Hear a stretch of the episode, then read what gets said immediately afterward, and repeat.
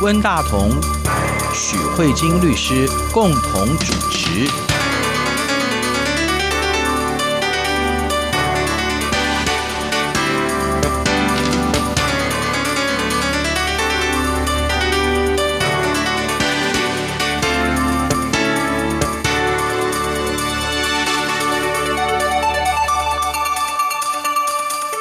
各位听众好，这里是中央广播电台两岸法律信箱，我是温大同。听众朋友大家好，我是许慧晶许律师。其实我们最近在那个网络上看到，北京有一个非常有趣的一个案例，就是呃有一个男的在二零零八年的时候，在网络上认识了一个外国女生，这个外国女生是做翻译的，然后呢，他们就是在七夕情人节的时候相约到了宾馆里面。就是总而言之，就是看起来像是男女朋友，嗯啊相约约会这样子，结果被公安警察抓获，被警察认定了是嫖娼，然后就罚了他们两个罚金啊，或者拘役，男的跟女的都罚了。可是这个男的呢，他的抗辩是说，一方面警察在取证的时候，他觉得是有诱供。另外一方面，他认为说他认识这个女孩子，而且他想要跟这个女孩子继续做交往。嗯，而且这个女孩子呢，她有自己的职业，她是做翻译的。嗯，所以她不是以娼妓为业的。嗯，她既然不是娼妓，她当然就不可能是嫖客。他们以前就有一些网络上的交往。嗯，然后那一天又是情人节。嗯，哦，而且他也认为说他有意要跟这个女孩子继续发展感情。他以这个东西为抗辩，就是所谓的一夜情来抗辩哈。嗯。可是这个案子我在网络上看到，后来又上诉，就是整个过程，法院都认为警察是有道理的。那他认为他用这个一夜情去。抗辩是没有道理的哈，所以这个案子最近就是已经定谳了哈。我想这个案子在相当程度上反映了大陆目前的一些法律的情境。嗯，那我觉得也跟台湾的法律情境不太一样。那我们也知道，台湾如果一般男女说他是一夜情的话，基本上应该是不会被罚的嘛。然后一般上我们也知道，台湾有很多看起来有点像是卖淫行为的事情，实务上看起来。律师现在的状况是怎样呢？如果现在就台湾的状况，您的理解是怎么样？嗯，应该是这样子。我觉得中国这个新闻啊，嗯、就是说他们法院这最近做出来这个判决啊，呃，我觉得一夜情的抗辩不是没有道理。嗯，但是我觉得法院抓住了一个重点，就是。如果是一夜情，那你为什么还给他钱啊？哦，是，我觉得法院有一个纠结的地方在这里，就是他觉得如果是合意性交，嗯，就绝对不会牵涉钱。我觉得这是很有意思的话题，就是说所有的援交或是金援的性交这一种的情况，就是合意性交如果没有钱，大家就会认为可能是一夜情，对，无涉于娼或嫖。可是如果合意性交加上金钱给付，嗯，那这里面呢就会容易被定义为娼嫖，嗯，那所以变成有没有金钱的往来会成为重要的考量，这是北京人民法院一直没有办法突破的一个想法，他会认为男女朋友交往绝对无涉金钱。我个人觉得这里面我画了一个问号。对对对，是的。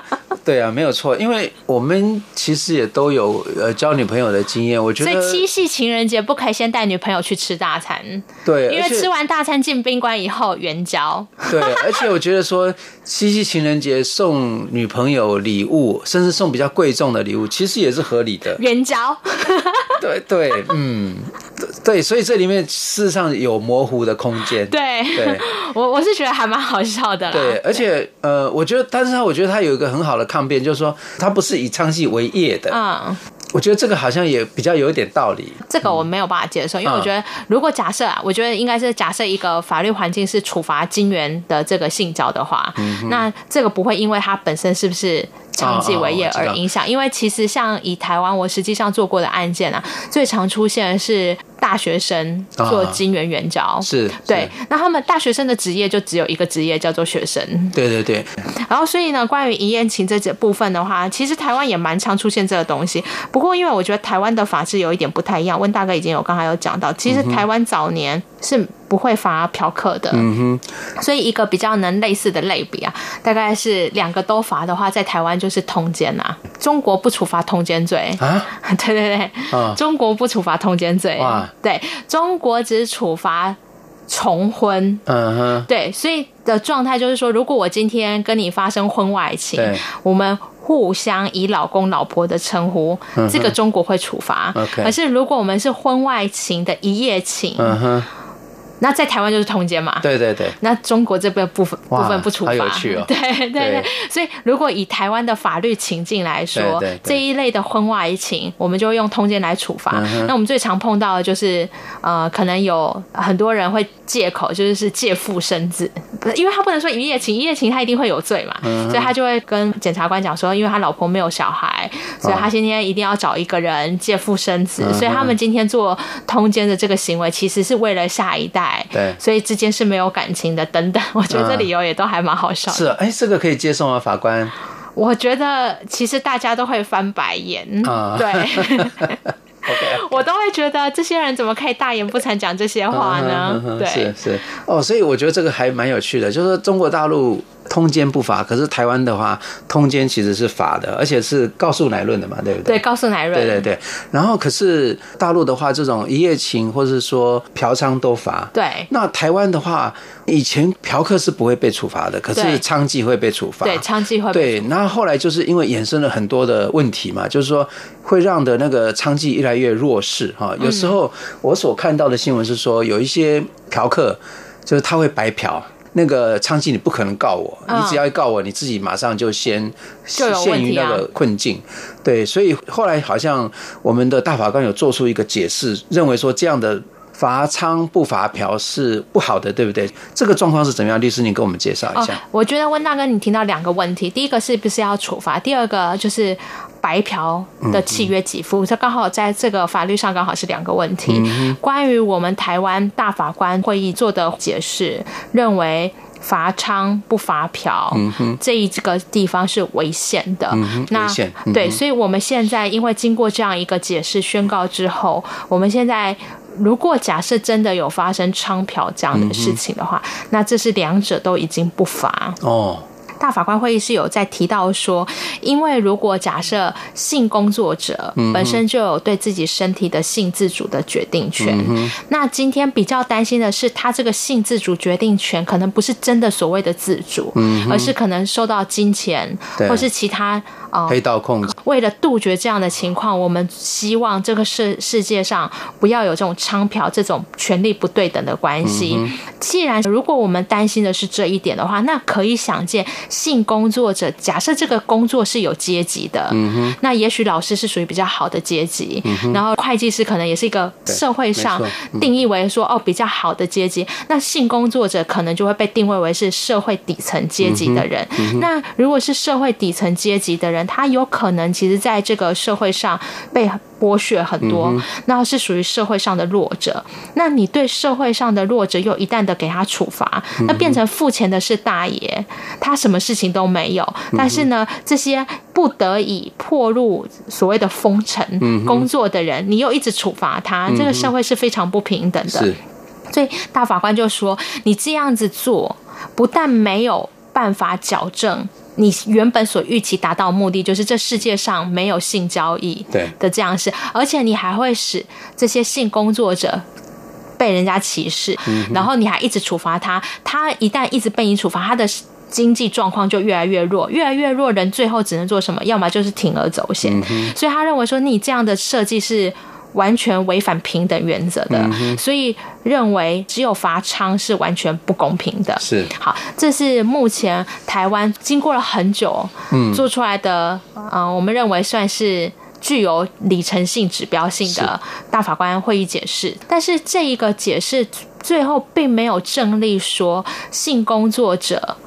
的这个性工作权利是合法的，其实是并没有，他只是说我不罚你，可是是不是可以这样做性的交易？我觉得这里面是画的问号，因为接下来就可以回答温大哥的第二个问题，提到白嫖，大法官会议解释做出来之后，我们依然没有办法解决白嫖的问题，为什么呢？因为今天假设嫖客 A 去白嫖了娼妓 B，那接下来他不付钱，嗯、那这时候娼妓虽然可以不再害怕可能会被处罚，嗯、而去向法院告诉别人说这个 A 白嫖了我不付钱，法官还是不会让他付钱的。为什么？嗯、因为这个娼嫖的这个性的契约关系，在法律上被认为是不法的契约。嗯、既然这个契约是不法的，是违反公序良俗的。嗯哼。对，今天如果你去吃霸王餐，这个真的可以给付哦。是是是，就法院认为你还是要，可是法院认为说性交易这个东西是违反国民党，对，是违违反公序，对，所以是不成立的。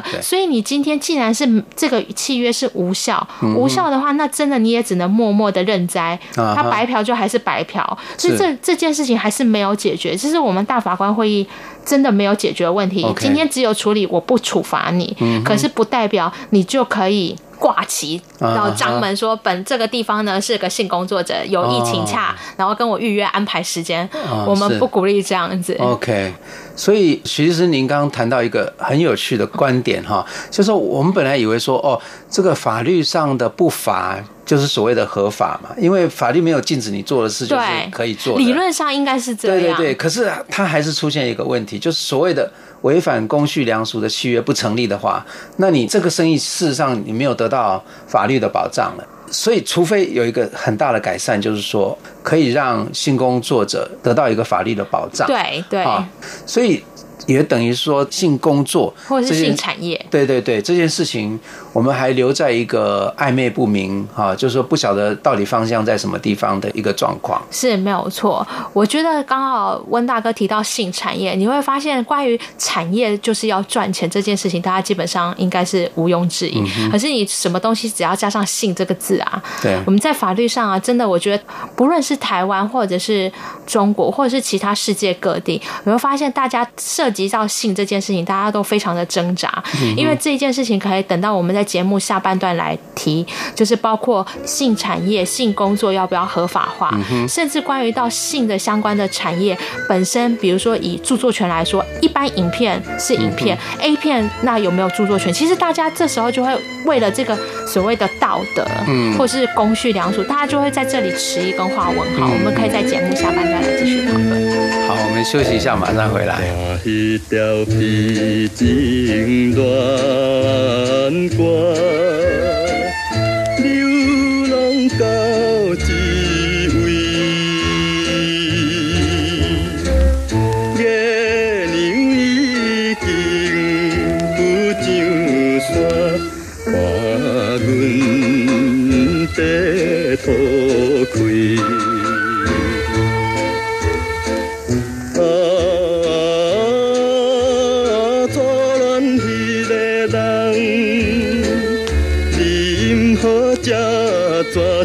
点点来离开，一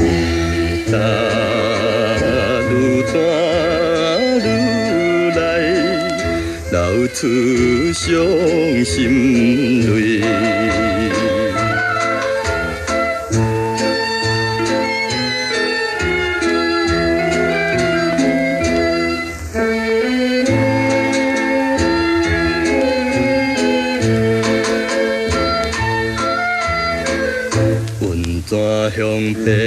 白色烟雾，一直滚上天，相思定光含带情，动阮心甜蜜。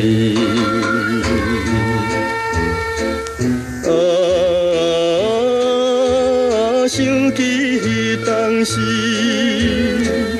咱也来说温泉快乐的一面，也孤单又来丢丢你名字。欢迎回来，这里是中央广播电台两岸法律信箱，我是文大同。听众朋友，大家好，我是许慧金许律师。今天许律师跟我们安排这个题目，就是呃，关于呃性跟法律这之间的这些某种程度是比较大家比较少去呃思考或者少去面对的问题哈。就是因为一般来说性的问题，在我们就是这个文化之下，大家基本上会比较羞于取启齿的，应该这样说哈。刚才呃许律师有介绍过，台湾过去。就是大法官之前有一个解释哈，就是认为过去台湾的法律上，呃，罚娼不罚嫖哈，基本上它违反了宪法的公平原则嘛哈。律师刚才也谈到，大陆的话是嫖客跟那个娼妓全部都要处罚嘛哈。对，这样的看起来的话。就有很多种不同的状况哈。嗯，不过我想先请律师跟我们解释一下，就是说大法官会议当说罚娼不罚嫖是违反宪法的时候，嗯，那这当中会因为这个大法官会议的解释而使得某一某一些法律失效吗？还是怎么样？它所造成的结果是什么？就是我们原本罚娼不罚嫖。的那个解释在社会秩序维护法，它当下就立即失效，所以以后警察就不能再依此这个法条去处罚。是是，所以社会秩序维护法那一条就是对就处罚娼妓的那个法律就失效了，就等于被废掉了。OK，那至于说未来立法者要立什么样的立法模式，因为你现在只是说罚娼不罚嫖这个就失效了，可是他并没有说接下来我想要采取什么样的做法。嗯哼，也许。失效以后，依照现在的阶段，就是，所以如果你以后碰到有这样的一个情况，因为嫖本来就没有罚嘛，嗯，那你只是不能罚娼，对。但是未来立法者想要做什么样的取向？嗯哼，呃，是像中国一样罚娼又罚嫖，对，还是确定不罚娼也不罚嫖？嗯哼，或者是我们要改过来，对，罚嫖不罚娼，对。我在呃网络上看过，事实上我在很久以前我就听一个住在瑞典的朋友介绍过，那时候觉得哇，这真是太。特别的一个想法，就是他们只罚嫖客不罚娼妓啊，而且他提出来的理由我也觉得有一点震撼啊。为什么不罚娼妓？他说，因为娼妓她有身体的自主权，他们从女性主义的角度来看，我是一个女人，我要怎么运用我的身体，那是我的自由，也是我的权利。嗯，至于说那嫖客为什么可以罚呢？因为嫖客嗯做出了一件社会不容许的事情，我觉得他有一点逻逻辑有点。不是那么一贯的哈，嗯，可是我觉得他至少他能够言之成理哈，嗯，那么可是我们也在网络上也看到了，就是说实际上他所造成的影响，当然就是因为你如如果说既然嫖客会被处罚的话，事实上嫖妓这件事情会被社会压抑嘛哈，所以它跟台湾过去所谓的罚娼不罚嫖，同样都会让。那个娼妓业处在一个比较地下的状态，因为它是非法的。我们所看到的报道，好像因为那些嫖客会被处分，也使得那个妓女的生意越来越差。嗯，那所以他们也会是去削价竞争啊什么的。所以我觉得这其其实好像该怎么做？怎么办比较好？这样子，我我来讲一个有趣的，就是刚才温大哥提到一个蛮有趣的意思，就是罚嫖不罚娼，也就是一些呃欧洲国家的立法，他们从原来的。不罚娼又不罚嫖，两者皆不罚，渐渐想要过渡为罚嫖不罚娼。嗯。那这个部分呢，看起来利益还蛮良善的，因为认为就是一方面保障了性工作的性自主权，一方面同时宣示了这个社会其实不太鼓励性交易。嗯。那但是利益良善，最后执行的结果就可能有像温大哥提到的，就是可能最后你的。目立法目的不但没有办法达到，反而造成性工作者的血价竞争。嗯。好，那其实我们换过来讲，我们大法官会议解释说，台湾的原本的罚娼不罚嫖这件事情。大法官的会议解释是说，这样子对性工作者不平等，而且你课予了性工作者太多负面的评价。可是我觉得大法官应该没有做过实务上的案件。我我个人认为，是就是这个不是法律上明文，可是实际上你运作的结果还是蛮有趣的。我讲一个我常在做的案件，就是呢，我们现在讲到的都是娼嫖。好像有一个嫖客跟一个娼妓，可是我们忘记了，如果性作为一个产业，绝对不可能是我一个人在我家的门口挂说这里呢个人工作坊，很多时候不是个人工作坊，可能是一个产业，对，可能是一个按摩会馆。所以呢，台湾除了娼妓可能会被罚以外呢，还有更重要可能是那个按摩会馆或者是那个色情工作场所的负责人会被处罚很重的刑罚，就是他说你妨碍风化，你容留、你中介这些人进行卖淫的工作，所以他们会有妨害风化的问题。那所以现在这个问题对嫖客的处罚看起来法律上不罚，可实际上最有趣的是这样子。比如说，我是按摩业者的场馆，色情场所的场馆。我今天呢被警察抓获，我旗下有一名按摩师在从事这些色情行业，所以那个嫖客同时这一不就三个人都被抓到了吗？那这时候呢，警察就会对按摩师开一个罚还，就是说，哎，你违反了社会秩序维护法。那接下来就会把这个场馆的老板就扭送到警局去接受刑罚。犯人就是有说谎的权利，他就会说我没有，我没有，我没有做这些容留的部分。那这时候要传证人，谁要做证人呢？嗯，嫖客就是嫖客。所以其实对嫖客的处罚，就是在他接受到传票那一刹那。你可以想想看吧，比如说温大哥，你在家里正在看电视，在玩你们家的猫，突然。信封挂号出来，你太太去接说，说哎，那个温大哥，你有一张地检所的传票，一看，妨害风化，对，然后证人，那这不是此地无银三百？接下来你太太就一定会说，那个温大哥啊，你说说看，你为什么会是防坏风坏的证人？对。然后你就要交代，因为你那只用跪算盘了。对，就是这样，就是然后或者是传的啊，像这个妨害风化的这个传票，万一是寄到你的工作场合，那这真的是太棒了，你所有的同事都知道呢，都知道我是个嫖客。对对，所以我我我觉得这个是一个你所谓的处罚，当然刑法上是一回事，我们说是法律上不处罚嫖客。对，可是你知道你那个通知书乱寄啊，对，我碰到最常见的就是那些。嫖客第一时间就会开始想，嗯，船票要寄到哪里，不要被人家发现。Uh. 其实我觉得这也是一种。我在执行职务的时候，觉得这个法律当初不知道是立法者有意还是无意，我觉得这是变相惩处，你知道吗？嗯、是是 是，我个人认为，对，让他公诸于众。哎，不过我听说那个有些台商到大陆去嫖娼，好像会在在台胞证还在护照上给他盖“嫖客”两个字，我觉得这个更夸张。对，就类似像这样的一个情况。所以呃，关于罚嫖不罚娼或罚娼不罚嫖，已经有两种立法的模式。对虽然台湾感觉好像嫖客暂时可以逃之夭夭。躲避法律的追诉，可是实际上他其实，在后续的司法诉讼中，他或许真的不会被罚，可是他就是会证人的身份出庭，他可能在生活上会不堪其扰。那现在就要回到另外一个两个模式，就是两者皆罚跟两者皆不罚。那呢，因为我们大法官会议解释说失效了以后，那他没有选择。这四种可能的排列组合的哪一种？嗯、那目前现阶段的状况是看似是两者皆不罚，嗯、但是也没有明确性工作者确实有性工作的权利，只是不罚。嗯、但是民事上仍然不否认它是一个不法的。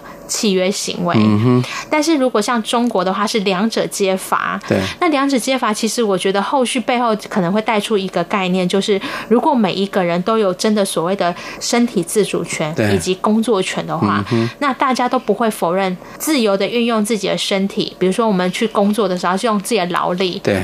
然后去工作赚钱，大家觉得正正当当，对，对，然后自己的工作权也是真。那为什么加上了一个、嗯、一个人，如果经过了一个全然通盘的考量以后，愿意进入一个性产业工作，那为什么这个东西就要被罚？嗯、在双罚的情况之下，对那呃，我们完全不能否认，其实你不论觉得再怎么无法接受国民情感，可是我们从人类有这样的一个社会以来，这个性工作者产业从来没有消失过。对对对因为这个东西它是就是长久存在，代表说它有存在的合理性。对对对对对。然后这个合理性如果说被社会所刻意的漠视或是刻意的否认，嗯，那我也觉得事实上是值得去考量的。所以关于那个性产业的合法化，让它在一个合理的合法的范围内，嗯，得到。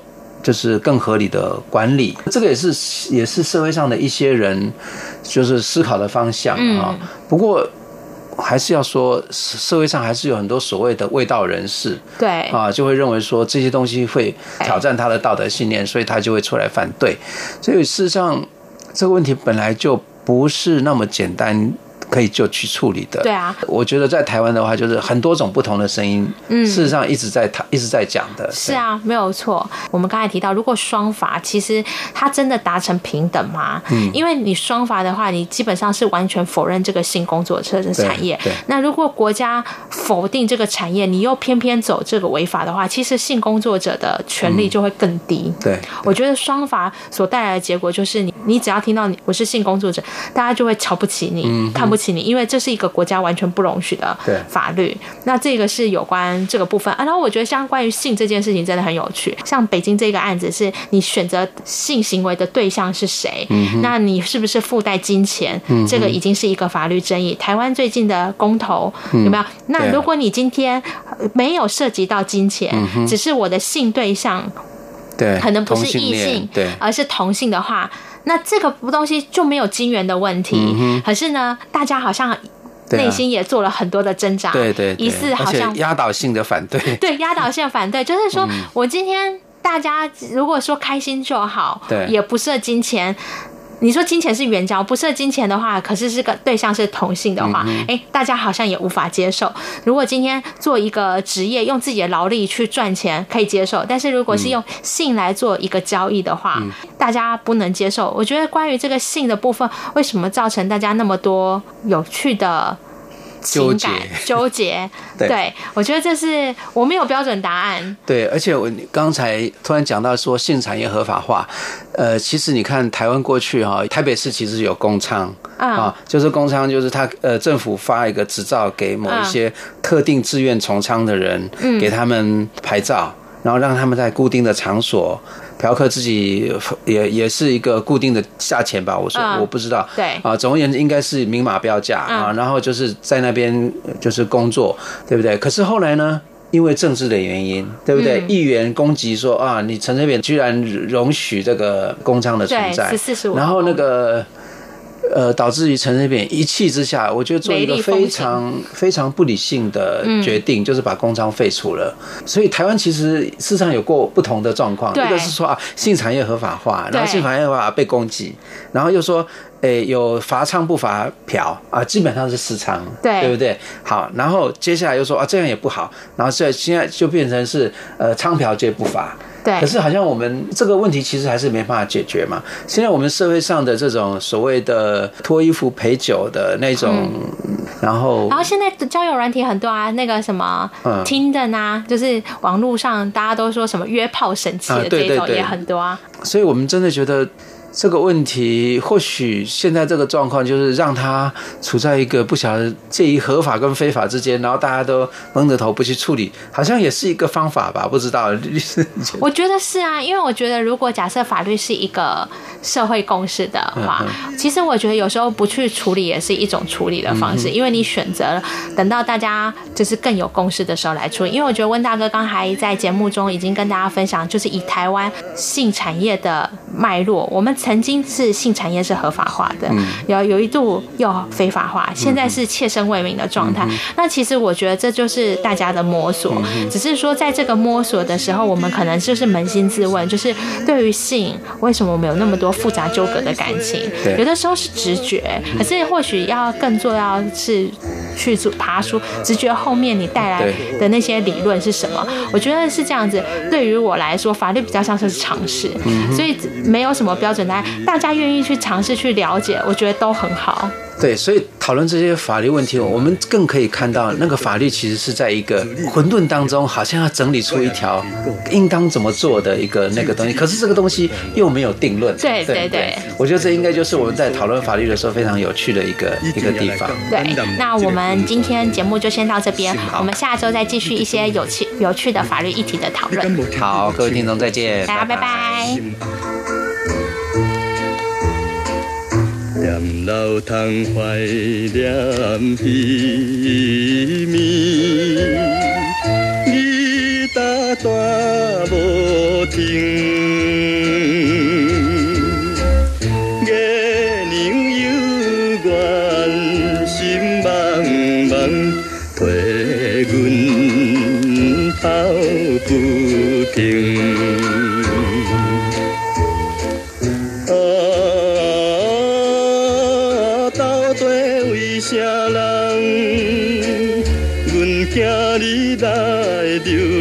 浪，看破了爱情，通啥